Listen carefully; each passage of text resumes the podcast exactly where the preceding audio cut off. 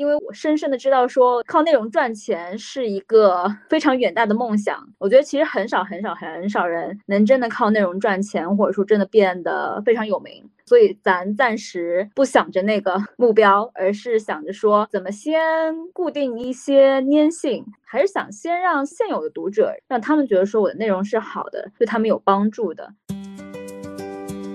我觉得我现在心态，我并没有把自己当成一个 freelancer。我觉得我就是一个人在做一个公司，因为 freelancer 和 entrepreneur 他们的思维还是非常不一样的。freelancer 就是你给我活，我做完就没有了。但 entrepreneur 呢，你就要想，其实公司各个方面的营收怎么样。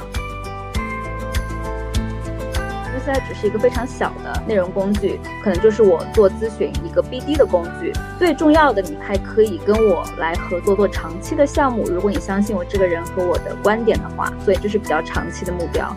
嗯，最终还是为了转化，可以去做一些咨询 To B 的服务。欢迎收听 Web Three Brand，这是一档探索 Web 三和 AI 如何赋能超级个体和全球品牌的节目。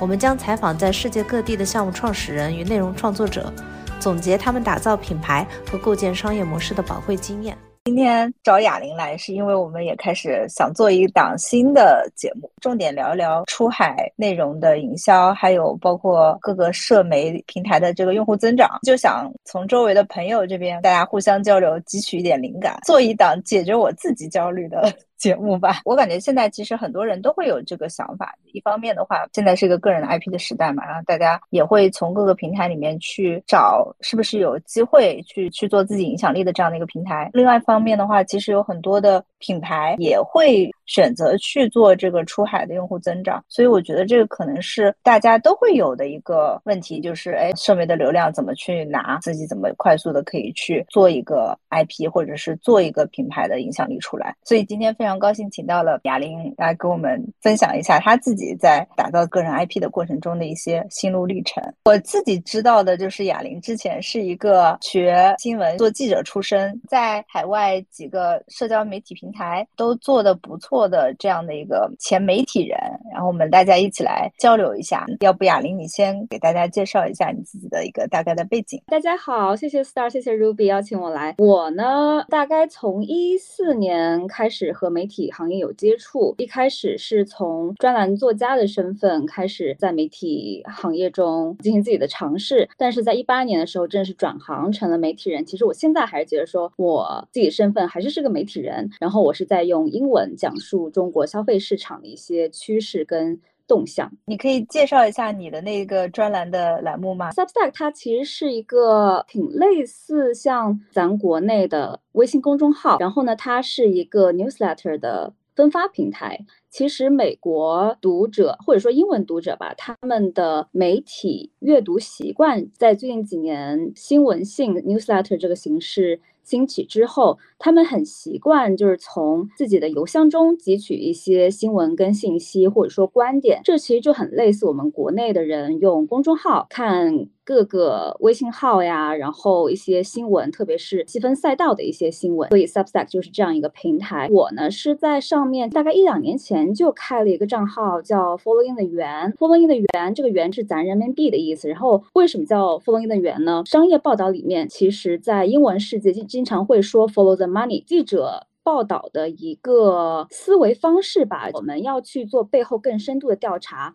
我们就要看这个公司这个钱的流向。作为商业记者，就是要跟着钱跑。然后我觉得呢，就是要做一个和中国市场比较相关的平台。那咱就来追着人民币跑好了。所以叫 Following 的源，正式认真开始做，可能是今年四五月份。这个粉丝照咱中国的这个想法来看，不是特别多。现在大概免费订阅的数量是一千七左右，然后付费大概是三四十。我前一个职业是翻。译，然后也是因为一开始学的两个专业就是一一个是传媒研究，然后后后一个是口笔译。所以在口笔译毕业之后，在上海做一段时间翻译。我觉得其实当时做翻译的一个算是驱动我的使命吧，也是想把中国给讲清楚，或者说接待一些来中国开会的人呐、参观的人，让他们能更加了解中国，从以人为本的角度去了解中国。然后我觉得这个使命也是在现在也有体现吧，希望大家能通过趋势啊，比较人文的故事去了解中国场。所以这个是除了想赚钱之外的一个情怀。一开始做个人 IP 之类的东西呢，其实是在财新博客上开了一个自己的博客。一四年的时候，其实是有个小专栏，当时是在财新网是过一个关于生活方式类的专栏，好像后来一段时间又在财新博客也是开了一个中文的专栏专栏，但是当时是跟我个人更加贴近。其实我就是在卖个人 IP 了，虽然也没什么特大的影响力，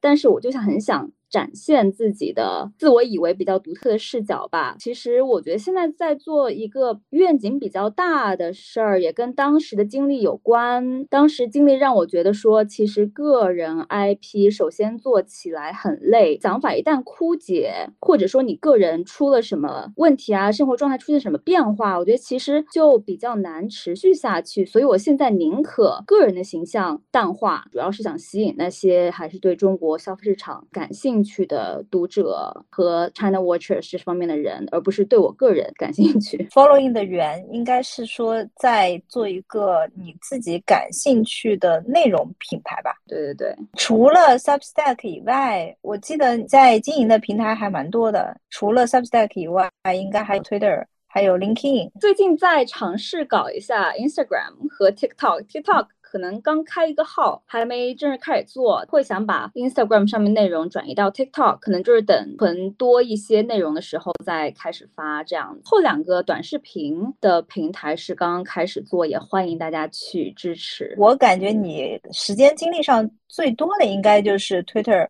领英，还有包括 Substack 这三个平台，是吧？对，这也是跟我定位有关，因为我的定位从我记者生涯刚开始，我就觉得其实定位是比较 to B 的一些人群，报道的可能就不是给大众写的社会新闻啊之类的，所以这也跟我选的平台有关。像 Twitter、s u b d a 跟领英，可能大家都在公司做事啦，然后可能工作或者平常生活跟中国有关，这样的人会看到我的内容比较多一些。Substack 你说是两年前开的？对，两年前的话，我刚加。入一个新的工作吧，然后其实那个新的工作作为全职记者，编辑是不让我在外面再写博客的。他是说做美妆博主你可以去做，但是你不能写有相关性的，所以就大概延迟到差不多一年前才正式开始写。但是我觉得当时主要精力也没有花在这个上面，还是想给其他媒体撰稿。我觉得真的是直到四五月份才有这个领悟吧，就是说现在还是先得把自己的事情搞起来。大概四五月份的时候，我才想认。认真的开始做 Substack，半年的时间积累了这么多的一个免费订阅加付费订阅。你 Twitter 还有领英是什么时候开始做的？这两个平台几乎都是可能我当时一八年在纽约读新闻学院的时候开始有这个想法吧。因为学校第一节课就会让我们把七个平台，他说你一定要有这个账号，特别西方媒体、英文媒体会把这个当做主要的宣发渠道。但是我自己就是一直没有摸索明白，就真的直到做了记者之后，在上面看到时间比较多，才开始逐渐了解这个平台。领英的话，其实我在有第一份全职记者工作的时候才开始去用，因为我第一份全职工作是报道的中国时尚市场，从商业角度去报道公司财报啦，或者说采访大家营销或者调研专家，问问他们关于这个市场的趋势。所以当时领英是我去接触这些人以及和这些人有交互的一个非常重要的平台，因为我。们还是用英文做的内容，所以也很想向更多的海外这些品牌来讲述中国时尚市场，所以当时就开始挺频繁的用领英。但是我感觉你比较频繁的来做你自己的内容和涨粉，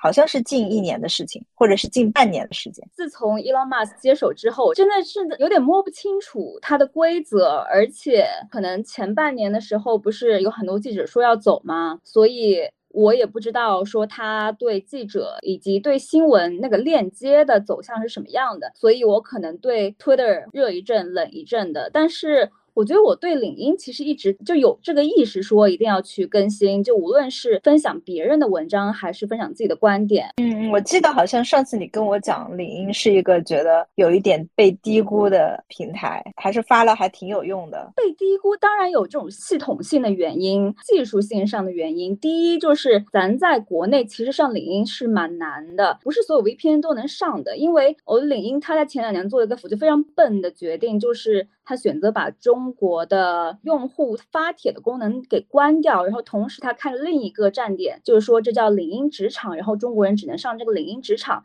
所以现在很多中国用户，即使你有 VPN，你可能也会就把你转到那个领英职场那个网站上去。然后现在反正也没有人用那个功能。但是呢，我知道我说我们要用的功能肯定是原来那个版本领英嘛，就是和世界接轨的那个领英。所以现在我也有一些朋友在问，到底用什么 VPN 才能上真正的领英啊？想说的是，现在做领英呢，其实都非常明确，你影响的这一批人就肯定不是国内的品牌或者国内的用户，就可能。真的是在国外，或者是他一直有意识要去上领英的这些人，有一个特性就是他们很多都是真的是在品牌工作人啦。就如果他们要了解中国市场的话，就是在品牌的人，然后有很多 agency 的人，对，因为他们也要向这些品牌来解释中国，所以领英大概就是这个样子。嗯嗯嗯，听起来就是领英比较适合更新还是英文的内容，就是如果是中文的话，好像就有点奇怪。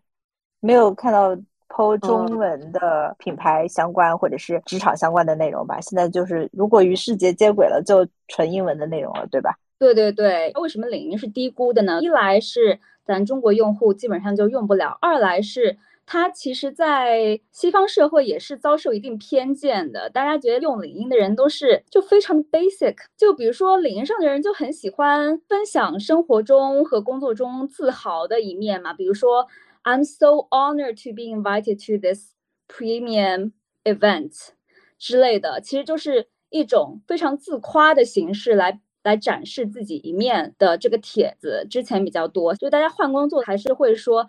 哦，换了一个新工作，老板真好之类的，旧工作人也很好，真是感恩的 之类的。其实，在西方，我觉得一般比较酷的人其实会鄙视领英，这也是领英被低估的很大一个原因，因为它就是一个大家说话比较体面的一个地方。对，就是像在职场中官话比较多。对，因为我记得之前有一个创业者，他同时在领英发，也同时在 Twitter X 上发，他就会认为说他在领英上大家见到的都是你好我好大家好，然后。啊，Congratulations！在 Twitter 的话，还是能见到比较多骂骂咧咧有争论，但是他觉得能见到比较多真相、真实情况的这样子，他就会觉得呃，领英略略有点无聊。但是呢，他觉得 For business，如果你是 To B 的去写内容。我觉得还是有必要去写一些的。对对对，我觉得如果品牌要入场做这两个平台的话，官方账号的话，还是得先看一阵子，看大家的语气，因为虽然都是发英文，你适合 Twitter 的肯定不会适合领英，反过来更是不适合，因为。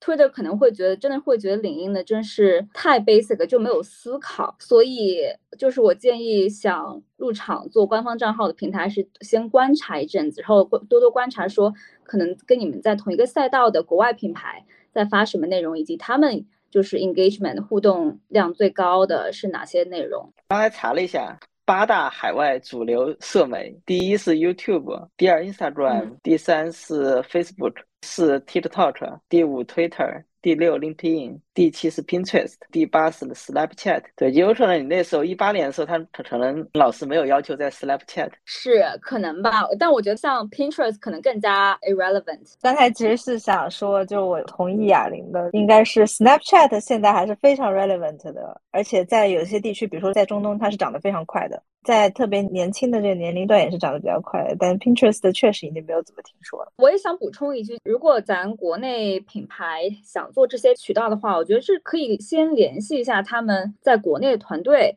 因为其实这些团队也是想让大家过来嘛，他们也知道说中国品牌出海趋势非常的迅猛，所以他们有时候在一些相关的展会上都会去主持分会场。像之前应该是 China Joy 的时候，我就有参加到 X，就是 Twitter 办的一些分会，然后他们会讨论一些很棒的案例。X 他们自己还有内部的一些 in house，等于说 in house 给你做 social campaign 的 studio，你也可以联系一下，看看他们在他们平台上表现好的案例是什么样的。然然后我知道 Snapchat 其实也在中国有做类似的事情，包括领英也是，所以我还是蛮建议说大家先去跟官方勾搭一下，即使就白嫖一下案例，学习一下也蛮好的。我觉得这个思路特别好，我们下周就去找那个 app。我们不知道他们在国内有，其他的我们是知道，因为 Facebook 卖广告嘛。然后像 Google，然后 Snapchat，因为它做年轻人，这些我们都知道。X 的确不知道在中国还有机构，因为它中文的品牌方出海的可能没有想象中那么多。但我觉得这也是机会所在，也是我们为什么现在也在投入这件事情。那我们说回来，能不能讲一讲你 Following the 源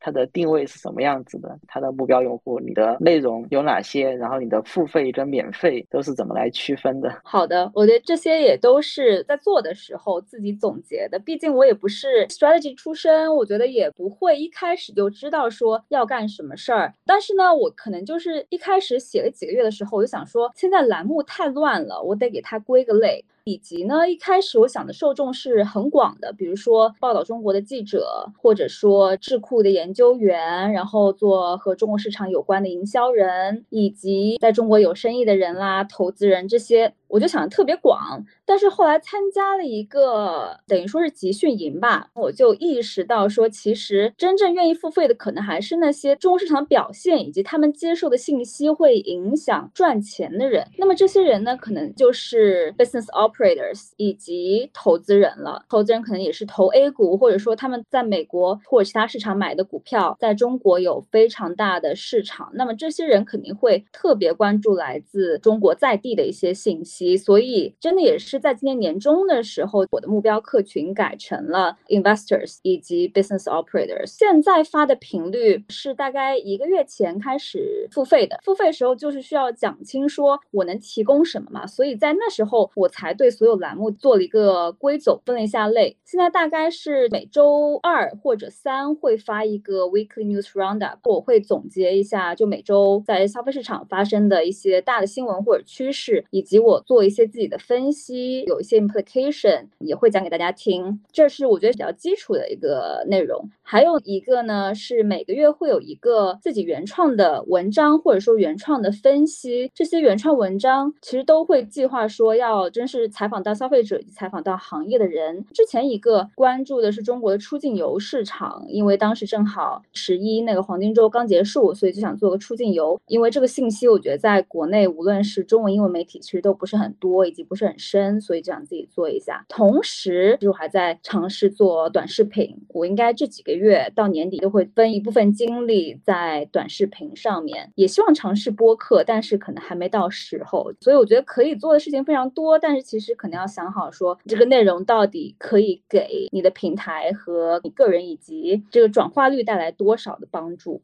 哑铃，我其实比较好奇，现在所有你做的这个内容，包括这几个平台，然后你刚才讲的深度的内容，完全是一个人在做，就是个人在 freelancer，或者是说我们讲的超级个体的这样的一个状态，是吗？对，写的话一般都是我自己写，但是最近找一个帮手来编辑一下短视频，就写一下脚本这个样子。是什么时候开始？刚才其实我们问到你职业经历，包括你之前学的口译，还有学新闻，之前一直在媒体，然后什么时候开始来完全是自由职业者，或者是？自由撰稿人的这样的一个状态。做自由职业者的话，说实话，我这么七八年，我有好几段自由职业的经历。但是我觉得现在这段经历是我最确定的吧。之前我觉得肯定也是因为年龄小啊，或者说经验不足，就又很容易被大公司的 offer 给骗去。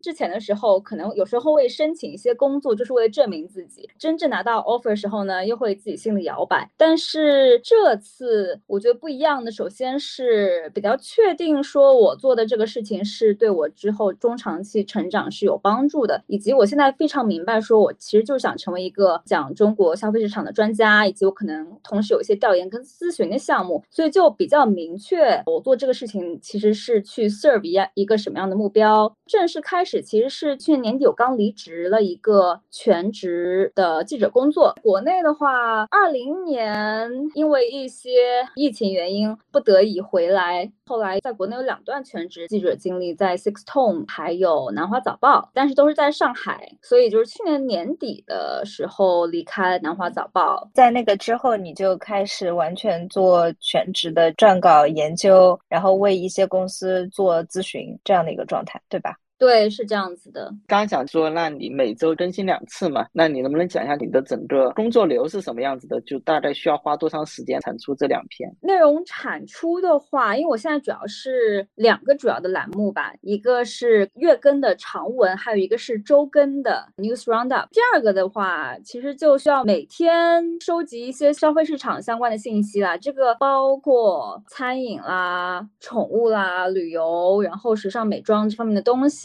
基本上就是看到什么我就会收集起来，以及如果到了周一周二还找不到内容的话，我可能几十个账号、几百账号再看一遍。一般到周一，我大概就知道其中一两条内容要怎么写了。我觉得是比较理想的内容产出模式，大概就是对我自己来说，周一先写好一个草稿，然后周二的时候睡完一觉，可能隔一天你看到这个的时候，你会有比较。新的想法，或者说你可能作为一个编辑的思维，会对文字之类的有更多的思考吧。一天是写手的思维，隔一天会是一个编辑的思维来看这样子，而不是要把任务集结到一天。但是其实我现在基本上做法就是 把所有任务都搞在一个下午或者一个晚上，也会搞到半夜这个样子。我觉得是蛮辛苦的。展开讲一下，什么叫做写手的思维和编辑的思维？写手的思维。我记得之前好像有跟 Ruby 推荐一些书。写手的思维的话，其实你就是要把内容记录下来，因为可能我们在写作啊，或者说我们在产出内容的时候，你同时心里有另一个声音在说这边写的不好，要不再改一下，或者说啊，你这边还有信息，你先去查一下，你再回来写吧。你先不要理这些声音，你就是要把自己现在的想法先记录下来，以及把自己能写的先写下来，先完成初稿，然后你再。用编辑的心态去看会比较好。我记得我有这个想法的时候，当时是看了一本书，叫《Writing Down the Bone》，这个好像是就美国教材的一部分嘛，好像他们从小就会读到。这本书讲的主要的宗旨，也就是你作为一个 writer，你就是要先不管自己心里任何 judgmental 的声音，你就是要把内容产出就好。我觉得这是比较重要的一点。然后作为编辑的话，其实你就可以比较 high level 的你去看这个内容，你可能会对它的架构先做一个处理，然后你再去看一些语法或者说信息上有什么不足，再去补充这个样子。所以还是蛮不一样的思维模式，所以在一般内容公司其实就有两个职位啦，是需要不一样的技能跟思维的。所以你写之前会有一个编辑的框架吗？还是说你就先写，写完之后再去改它？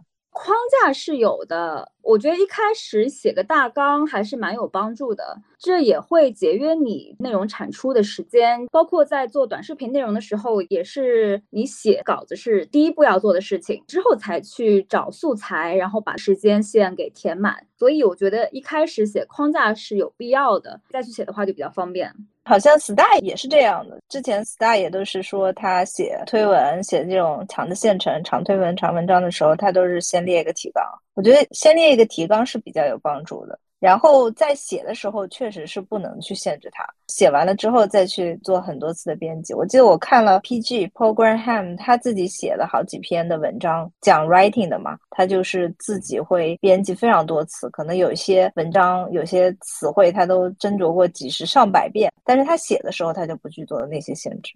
在这里，我还想分享一个作为理论大师的一个贴士。好像也是 program 讲的一个思维模式吧。他就是说，有一部分创作者，比如说码农啊，可能也是要做事的人，我们是需要 deep work 的。然后另一部分人，他们是 manager 的思维跟 manager 的做事方式，其实他们每天可以被分割成很多时间段，对吧？就半个小时、一个小时这样子，他们的思绪其实会跳来跳去，在不同的任务上面。然后这两个人安排自己时间的方式会有不一样。我觉得你在自己写草稿的时候，也是需要就是一个 deep work，你需要给自己比较多的时间，让自己首先沉静下来，你的模式调成不被打扰，这样子最好要可能两。三个小时一个 slot 会比较好，而不是说啊，我还有半个小时，我来想想，我要把这个东西写出来，不是这样子的。我觉得这个分享挺好的，两种思维模式在这里面。的确是我之前一开始就是两种混在一起，写着写着觉得哎不太行，然后想改，这样子花很长时间，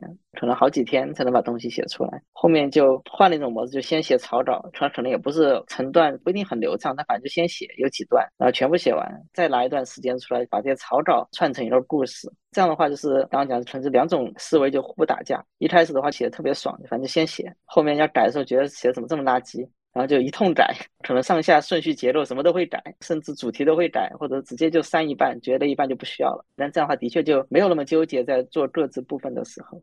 嗯，对对对，是的。再想问一下，因为哑铃其实做的是英文媒体嘛，面向的也是英文世界的用户，你肯定也用过中文的媒体嘛。结合你使用这两种媒体的话，你可以讲讲英文媒体和中文的这些用户有什么不一样呢，或者比较大的一些区别。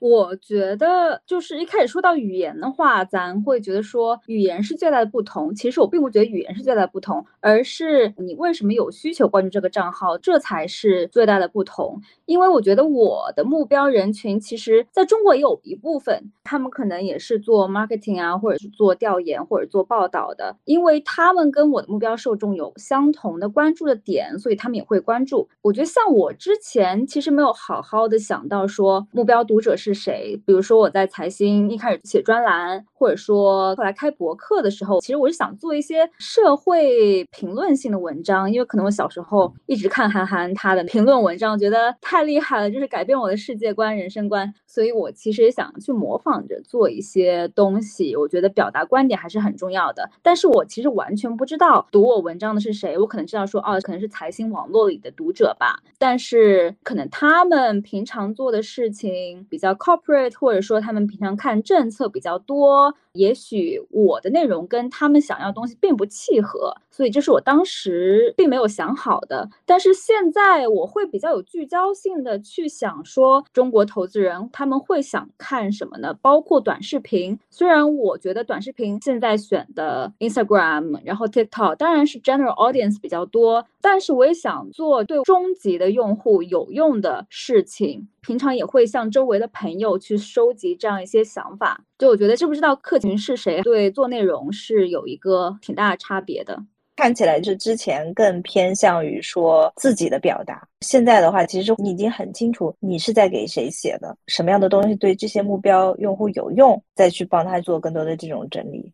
对对对，是的。我们都在做 Substack 嘛，因为大家在做商业类的 Substack 的人在国内并不是非常多。其实我们之前也都看过哑铃的内容，你的 Newsletter 其实在我们看来是 engagement 比较高的，就是互动量比较高的。如果是说你现在的订阅用户是一千多个，但是我经常看到你的文章有几十个评论或者几十个的点赞，这个在我们看来就算是真的 engagement 还不错的。包括你的 Twitter 很多内容，其实写了以后，我看到下面的这种评论啊，这种互动量其实都还是比较高的。所以，一方面是反映这个内容确实是比较优质，另外一方面的话，你自己会有去专门做一些这方面的引导，或者是说去看怎么样去做出更高互动量的内容，你自己有这方面的心得吗？我觉得互动量高的话，倒不是每次一发互动量就高，当然还有很多可能在 X 上面只有一两个赞的，你们没有看到。但是我觉得就是一定要去试吧，而且高的时候一定要去总结说为什么大家会喜欢这个呢？我觉得就复盘还是蛮重要的。然后我想提到一个案例，就是我觉得其实到现在为止，Substack 上面可能 engagement 最高的还是有一篇关于星巴克的评论文章。当时在说为什么星巴克在中国，特别是新一线年轻人当中没有那么受欢迎了。当时其实是找了一个数据分析平台，他们也是在做 Substack，然后我们两个合力，等于说他们出数据，我出分析跟评论，搞这篇文章。我觉得当时互动量到现在都是最高的，就是我们俩。算是起到了一个互补的作用吧，因为我自己当然并没有去搜寻原生数据的这个能力，暂时没有。他们同时有干货，但是可能他们原创的声音薄弱一些，或者说他们在推特上面的人设还不是那么的丰富。但我觉得我们俩是互补的挺好的。然后呢，其实我们 Substack 也在互相推荐。我觉得非常让人惊喜的就是从他们那边来的这个方向，就是投资方向的人也非常多，他们也是我 recommendation list 中给我引流最多的一个平台，所以这是我蛮开心的看到的一点。这个就是 Substack 的互相推荐。其实用好了是非常管用的，尤其是在有非常多重合的目标用户群的时候，用来增长是非常有用的。对对对，就转念一想，也真的就是像公众号这种互相引用文章，真的是有很高的重合度呢，就是和微信的公众号。说说你在 Twitter 上最 viral 的或者是最引爆过的内容是哪一条？你自己有印象或者哪几条？然后你是怎么看？哦，是。比较 viral 的话，我觉得不同赛道 viral 点会不太一样。对于发中国内容的人来说，就是我有一些内容呢，我觉得是有那种 go viral 的规律的。比如说 China Watchers 就很喜欢看到原版的政府文件被分享，特别是这个政府文件，它是可能今天刚出来的政策啦，或者说影响力比较大的政策，或者说某个什么小区街道比较新奇。的一些公告和东西，这个关注度会很自然的高上去。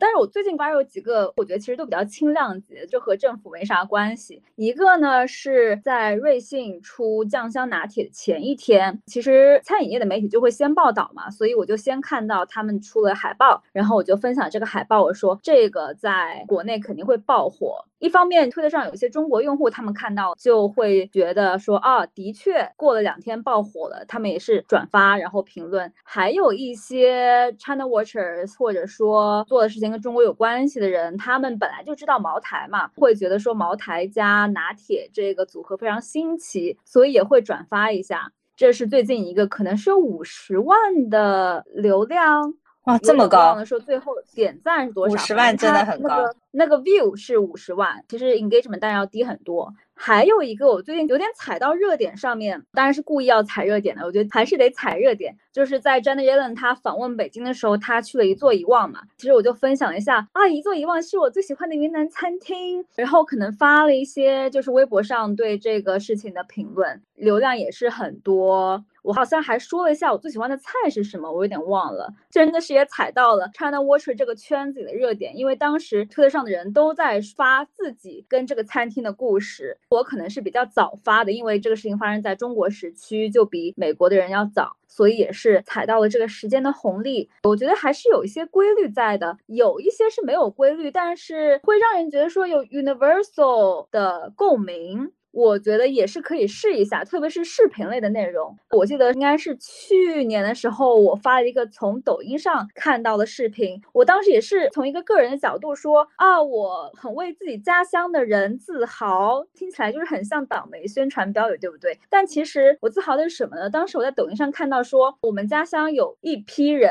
他们自己把自己叫做一个什么队伍来着？反正就是身体协调性啊，什么技能都特别好，然后喜欢在地。上排着队，像壁虎一样爬行，我觉得非常的神奇。因为我们家在江苏，算是一个小城市。首先，这个在抖音上火，我就觉得很神奇。所以，我想跟 Twitter 的不是粉丝，就是朋友们分享一下，说啊，我的家乡竟然在抖音上 go viral 了。我也很钦佩这些人的 core strengths。我就分享一个这个，当时可能也是差不多五十万、一百万之类的流量。因为这个它又是个短视频嘛，我觉得大家也是觉得说。说这个锻炼方式太神奇了，没有见过，所以一般都是要踩热点或者做一些别的受众不需要语言也可以理解的事情，而且这个肯定视频的互动量是最高的，因为它视频也是可以理解，而且不用去读文字，看起来就是非常及时又非常新奇特的东西。这几类。对对对，而且你刚才说的那几个例子，其实是本身你的 follower 就是会关注你的人，他们自然而然会对中国消费感兴趣的一些内容。对，还挺符合他们的喜好的吧？应该是。我刚看了一下哑铃的那条 Twitter，有两千多的赞，就是说核心力量很强的哦。而且他们还是叫什么香山鳄鱼团？对，是不是真的很厉害？就那种中老年人团，就组织要演出的那种，对，特别厉害。是是是。但我也在想，就是说这条推中间也有一些变量，对不对？就毕竟我是以个人角度去说的，如果我单单就分享这样一个视频，然后描述一下他们在干嘛，这个 engagement 还会不会这么高呢？就有时候会想这件事情，因为我一般还是会从个人角度，就无论我是作为一个，比如说同乡人啊，或者说自己作为一个消费者，还是去分享一些东西，而不是直接把这个事情抛出去。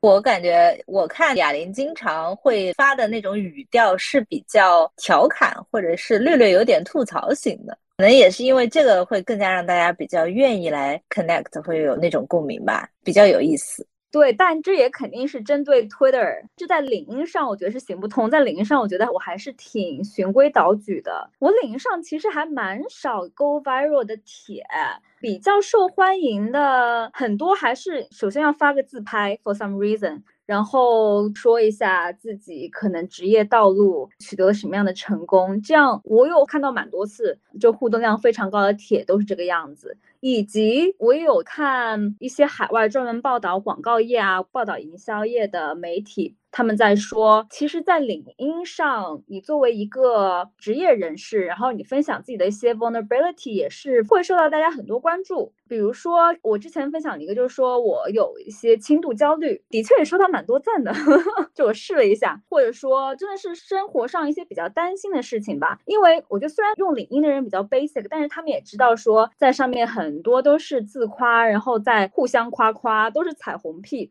他们这时候看到一个你自己己其实比较担心的一些事情，还是会有共鸣。所以我觉得就是平常针对 network 方面可以分享的东西，但是品牌的话，其实我也不太知道。Show vulnerability 就是讲自己比较焦虑、比较脆弱的点，本身就是在任何的社交媒体或者在任何的日常的沟通里面，都会容易让大家更愿意跟你来产生连接和沟通的一个方式了。有道理，对对对，只是你刚才讲到领英的 彩虹屁，我觉得还蛮能概括，就是有很多人对他的那个刻板印象。嗯，我还想讲两点，我觉得领英有一个蛮好的，就是你可以邀请别人来关注你，这是其他平台没有的。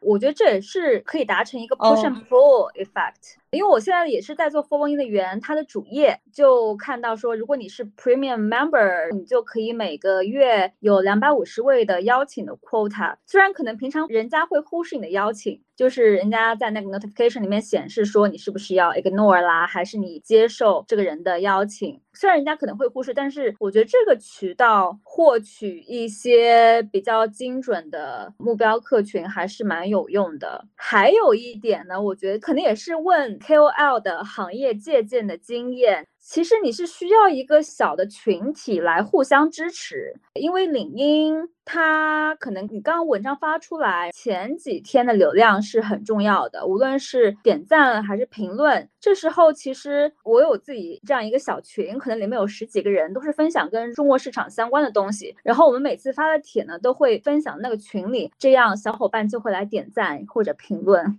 这招是很重要的，就是互相能够持续 engage 的这样的一个群。Twitter 就没有搞这样群，没有哎，因为我觉得 Twitter 就是一个比较 personal 的东西，而且其实每个平台他们的算法和规则都不一样嘛，所以还是要看，还是要自己去试一下。当然，Twitter 有时候我觉得我发了一些特别厉害的观点，我有分享给我的 朋友们。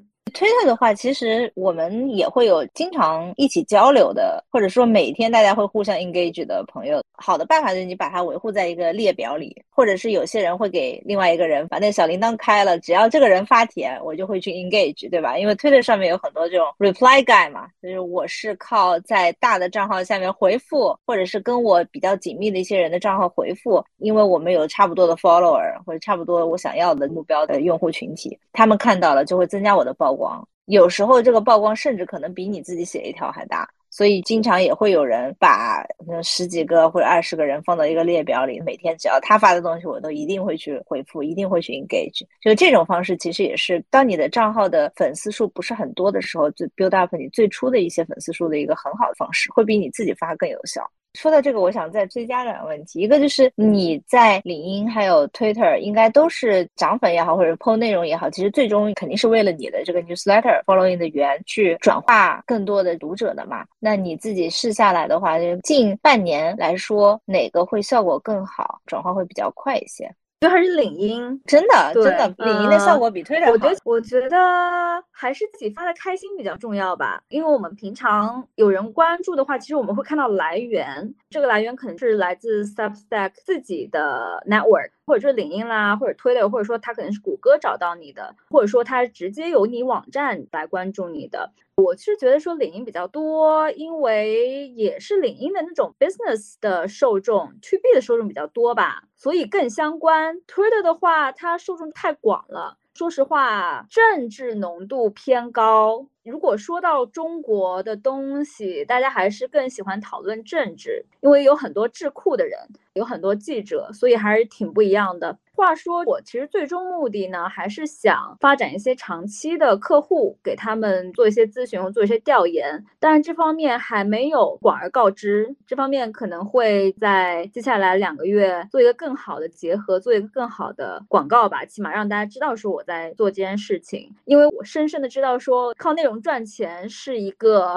非常远大的梦想。我觉得其实很少很少很少人能真的靠内容赚钱，或者说真的变得非常有名。所以咱暂时不想着那个 目标，而是想着说怎么先固定一些粘性，还是想先让现有的读者让他们觉得说我的内容是好的，对他们有帮助的。等我把这个调研，然后其他服务项目公开的时候呢，首先会起到一定的转化率，之后可能会更明显的去做这样一个转化的动作吧。就是说，你不仅可以来关注我的 newsletter，newsletter 只是一个非常小的内容工具，可能就是我做咨询一个 BD 的工具。最重要的，你还可以跟我来合作做长期的项目。如果你相信我这个人和我的观点的话，所以这是比较长期的目标。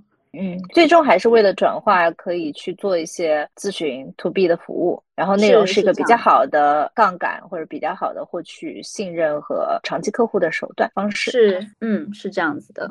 我比较好奇啊，就追问一下，你刚刚讲到说那个 LinkedIn 的组织账号是可以每个月发邀请两百五十人来关注的，那你会怎么去筛选这两百五十人来邀请呢？对我其实最近有做一些筛选的动作，因为如果你持续邀请两百五十个人，我现在差不多有靠近五千个好友，持续邀请下来的话，还是每个人都会被邀请过去，所以我现在并没有去分优先级。但是我有几周，我记得说，其实想先邀请时尚类的品牌嘛，因为之前就像我说的，有全职写过中国时尚，所以我觉得这方面的人，我平常写东西可能跟他们比较相关，所以我就有筛选，比如说啊，都是在法国和意大利的 connection，当时有做这个筛选，但是长期下来，其实是希望把自己的好友都邀请一遍。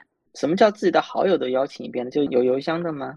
就是自己在领域上的好友，就是有 connection 的人，因为你只能邀请你自己已经 connected 这些人，是这个意思。对，那前提就是你在领域上其实已经有比较多 connection，就比较好去经营这个平台。如果没有的话，比如我是从头开始做领英，那我最初的那五百或者上千个粉丝是怎么来的呢？怎么建议去做这部分呢？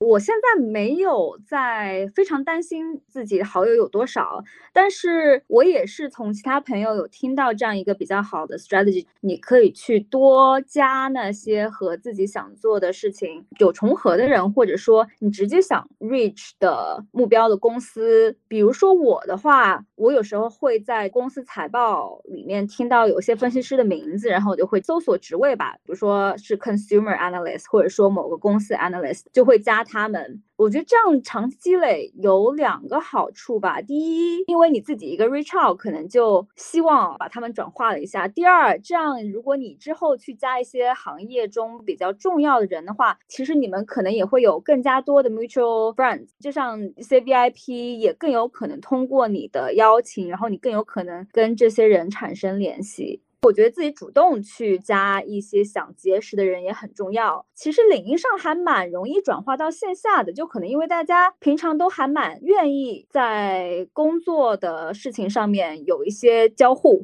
如果你在同一个城市的话，其实很容易约出来喝咖啡的。就我明天会跟一个也是领英上的认识的一个友人，就让人自觉的去聊一下。然后哦，哎，这个倒是没有想到，是一个很好的 BD 或者一个 networking 的方式哈。对，我觉得也不一定要特别抱有目标性，但是我觉得既然大家都是做同样的事情，如果有同样的愿景的话，真的是可以聊一下，抱团取暖也是挺好的。可能他平常也会就跟你的帖子有更多的互动啊，所以我觉得真的是好处大于坏处。但你现在的话，比如说短期内或者你自己在这几个 social media 上的投入，你的精力分配，包括你短期内的一个目标大概是什么样的？因为我记得上次咱们俩聊过一个，也是 star 讲的我们要看的北极星指标嘛，对吧？所以可能比如说你一年之内，你这几个社交媒体希望能够达到一个什么样的目标？给 following 源引入一个到什么样的增长？就是你自己会有一个这样的盘算吗？精力分配会是怎么样？真的，我自从读完 Star 关于北极星的解释之后，我真的每次想到增长的时候，就想到这个北极星。首先，Star，你要不要来跟大家解释一下什么是北极星的策略呢？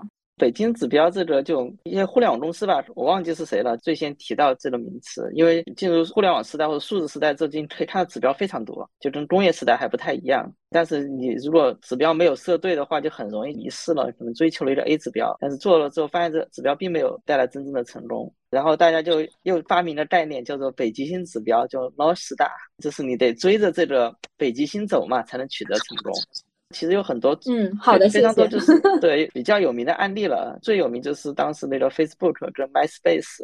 Facebook 它看的是每个月活跃的用户数，你每个月活跃更多，那肯定说明你这个社交网络更有价值嘛。但是 MySpace 因为被收购了嘛，职业经理人在里面，然后也想说自己做的挺好的，他们就说那我们的注册用户数很多，但是你注册用户很多都不活跃了，就是后面真的就挂掉了。而且这里面的话还有一个相关概念叫虚荣指标，就是你一定得找到那些跟你的业务或者跟你要追求事情是非常正相关的东西，而不是一些比较虚荣的东西。就比如说粉丝量，我觉得它有点像一个半虚荣指标吧，因为有可能你比如找一堆机器人，你的粉丝量也能很多，但是没啥用啊这个东西。因为有段时间就是 Ruby 它很焦虑嘛，这个粉丝涨太慢了。那我就说你得看你的北京指标到底是谁在关注你嘛。就如果每天关注人都是很高质量的人，你其实这个进步也挺不错的。插播到这里。对，我觉得你说的非常对。在看到你的分享之前呢，其实我也是有点焦虑，说这个免费的 free subscriber 就不付钱的这个 subscriber，这个也是涨得很慢。其实我后来就把我自己的北极星指标定成付费用户。其实我也有一个小小的目标，就是想在年底达到五十个这样，五十个应该不难。然后现在已经几十个了嘛？你刚才说已经三四十个了，对不对？嗯，也可能有流失，所以就希望先稳一下吧，先达到五十个好了。然后我非常同意你说的，就是有些人关注其实没有很多价值的。就我最近也有一个领英的帖火了，可能现在有三。三百多个赞，那个领英帖关于什么的呢？我也是看到领英上有一些老外自己觉得说对中国很懂，在发表一些想法，但其实他们也是超级 basic，可能就很火。其实主要目的也是想推荐一些周围的朋友，就说你其实可以关注这些在中国的中国人自己的声音，这样子。这个帖首先我觉得是戳中了国外品牌和 To B 读者他们焦虑的点，就是他们其实看不到真实的中国是什么样子。我又给出了一个自己的小小的 solution，就是你说有这些政策、社媒、营销、PR 方向的账号，你可以关注。再加上一个可能对他们来说比较 eye catching 的照片，就是东方明珠，就有三百多个赞。当时我自己的 Substack 和这些推荐的人其实都有很好的流量，但是我发现这些人就像 Star 刚才说的是比较虚荣的指标，因为他们并不付费。我觉得也是情有可原，因为他们可能第一次了解到我，还是要观察一段时间。但是我也觉得说涨粉是挺开心，但是又不付费呢，就让人觉得说还是要沉淀，不能单单因为北极星指标外的一些东西涨了你就开心你就服了，你还是要专注自己的目标。就对于我来说，目标还是要尽可能的有更多的付费的受众。就再问一下啊，因为我也看了很多做 Substack 文章嘛，一般都是做到一定的订阅量，比如说五千个、一万个，再开启付费。你是怎么想到比较早就开启付费的呢？因为我觉得我等不到五千到一万，我觉得其实都是可以慢慢去培养。现在我觉得也有意识，就是说不一定什么栏目都要付费，因为如果真的把所有东西都放在付费墙之后，那能读完的，或者说真的有 access 读到的也只有几十个人。所以我觉得还是会有取舍。就我觉得现在开对我来说也没什么问题，因为如果我到了一万再开，首先我中间赶路的过程，我自己会。觉得说啊，我什么时候能看到头？毕竟我写的东西也不是很大众的东西。第二个呢，我是觉得差不多时候开始收割了，就是 我感觉是有一部分比较想支持我的读者，就很想支持。那我觉得为什么要浪费这个时间呢？所以就先开了。虽然现在基数不多，然后转化率也不多，觉得现在还是会有一个调配的过程，一个调配的思维，说不一定所有内容都需要付费，但是得。从现在就培养他们付费的这个思维吧。我想问一下，付费的差异是什么？月度会有一个深度的文章是付费的，就大概付费专属的权益会有哪些？除了文章，然后还有没有其他的？比如说会有一些你可以对他一对一咨询，可以有专门来提问题的通道等等。你现在收年费大概是多少？会有一些什么样的权益上的差异？年费的话，现在其实是比一般的 Substack 更便宜一些，大概月费是六点八美金，年费是六十八刀这个样子。权益的话，就其实我每周这个内容一开始会是有付费墙，一般还是会让大家读到其中一条新闻，所以还是要有一个 preview 和 sample 可以让免费读者读一下。但是这个呢，我会在过了两周之后，我再开出来。意思是过两周之后，免费读者也可以来看这个内容。这也是从一些新闻机构那儿学的吧？因为做新闻的话，就觉得说时效性也是有价值的。背后的思考就是说，如果你想实时的读到这个有价值的东西，你就得付费这个样子。如果你不付费的话，那可能就是你知道这个东西的时间会延后很多。然后深度文章是一定要付费的。于此之外呢，还会有每一个季度的三十分钟打 call 的这样一个权益。虽然现在还没有人兑现，但是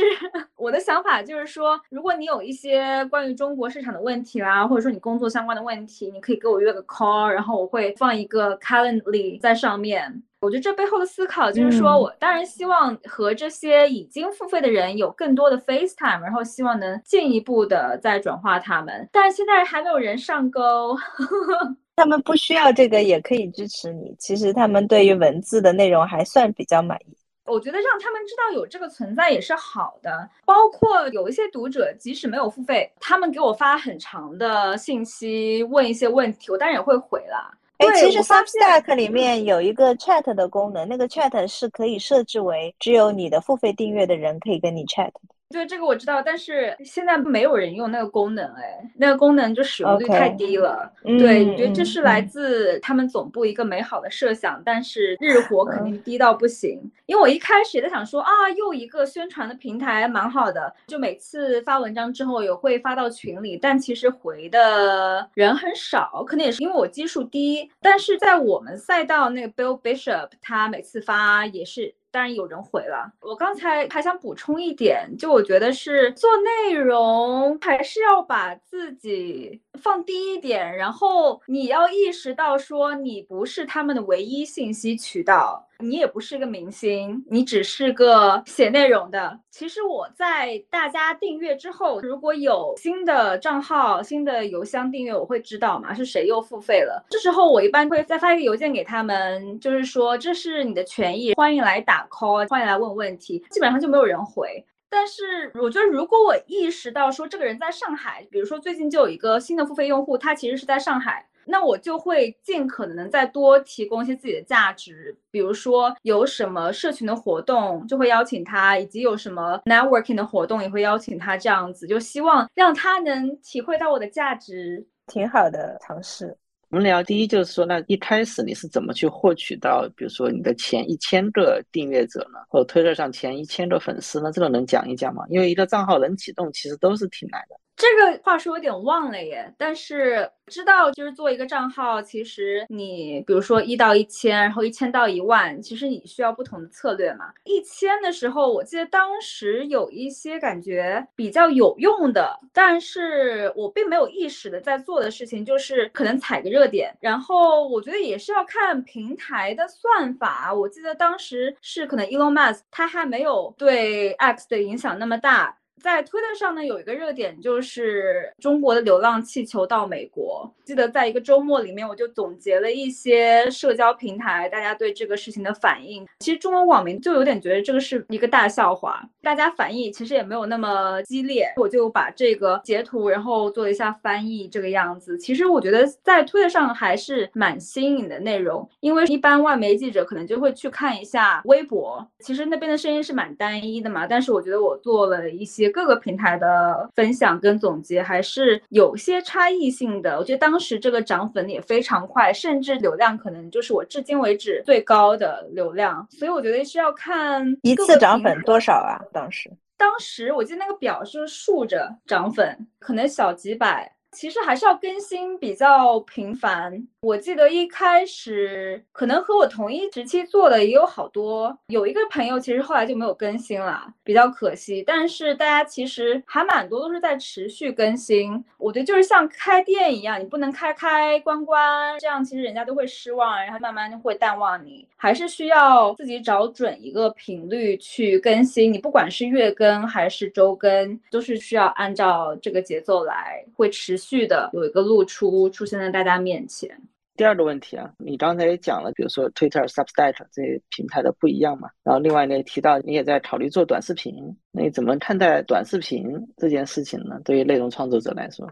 因为我是做 To B 内容的，说实话，做短视频并不能给我做到直接的转化，但是我觉得是扩大影响力的一个非常好的工具。我觉得其实我在去年就有想做，因为当时也是看到 TikTok 和 Instagram 上一些在讲中国趋势的博主，然后他们可能也是有几十万粉丝了，但是他们背景一般都是中文老师。因为他们可能就是要在教语言的同时讲一下这个文化背景，你要起到一个沉浸的作用。就我觉得内容选题还是蛮好的，但是觉得英文表达不是特好。就我觉得说应该可以做更好吧，虽然现在还没有做到更好，但是其实那个时候就有看到说自己可以提供的这个东西。但是呢，我也意识到说我自己真的很讨厌做短视频，所以我觉得这方面的一个 take away，也就是在你意识到自己短处的时候，我觉得其实需要寻求外界的帮助。其实最近一个多月才找到有人来给我做一些执行，当然还是需要我自己出想法。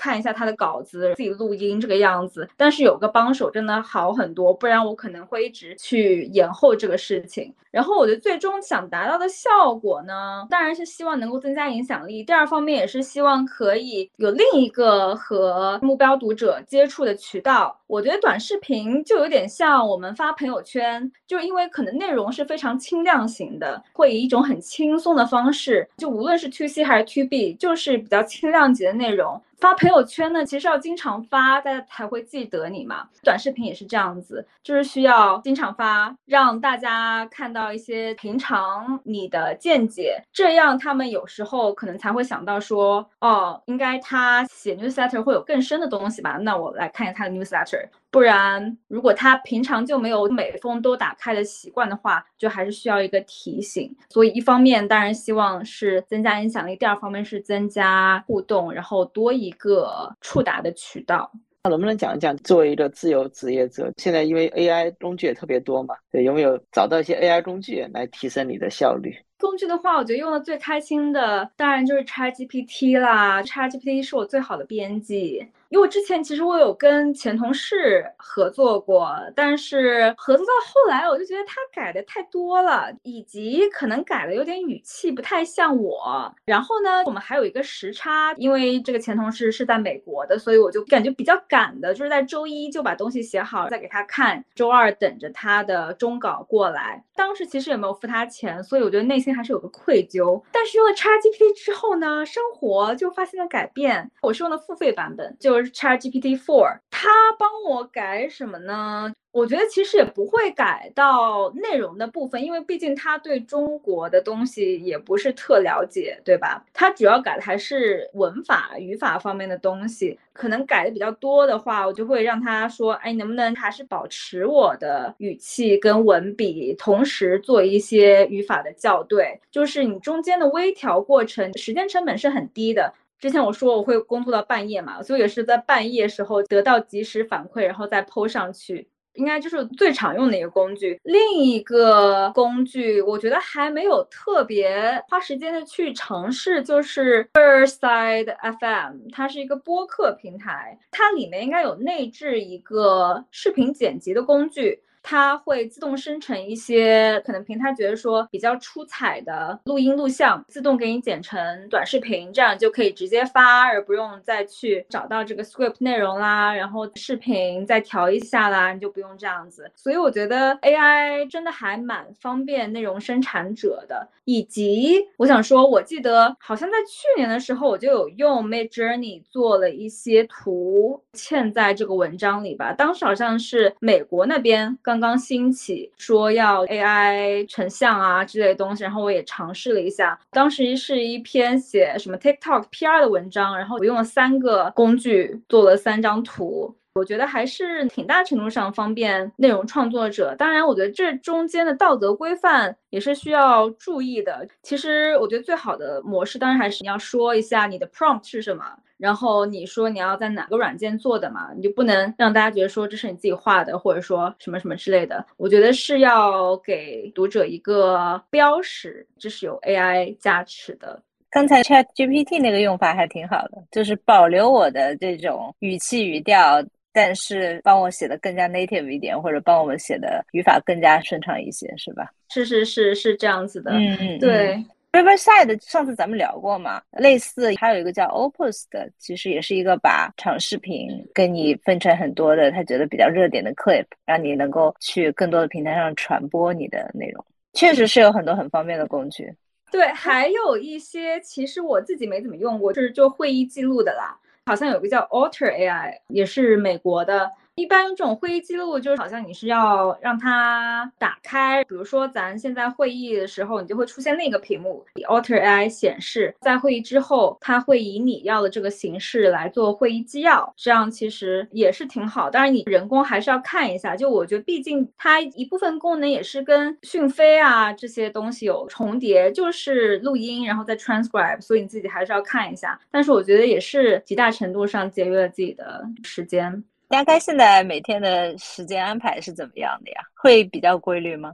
现在还是挺规律的。之前更年轻的时候做 freelancer。不太规律，说实话，所以当时也造成非常多的焦虑。现在我就把自己当做一个上班的人呐，我还在外面租了一个小的办公桌，等于说上班时间有时候还是会去。自己上班时间基本上也就是九到六啊，或者说如果去的晚的话，会在工作的晚一点这样子。我觉得这样是比较健康、比较 sustainable。这个方式很好哎，这个就相当于你还是像一个上班族一样，把那个工作区和生活区分开。是的，是的，对，我觉得这个长期做下去的话。还是需要这样子有个分开的操作，就无论是自己思维上，还是真的物理性的分开，工作时间也需要分开。你不能觉得说啊，我感觉我现在白天工作日我就可以休息，然后我晚上再赶工，或者说周末再赶工，这样其实我觉得长期下来不是很好，甚至很可能会产生 burnout 的现象。但我觉得就是一旦 burnout 呢，其实要适时的去休息，或者说和现在的状态进行一个 detach，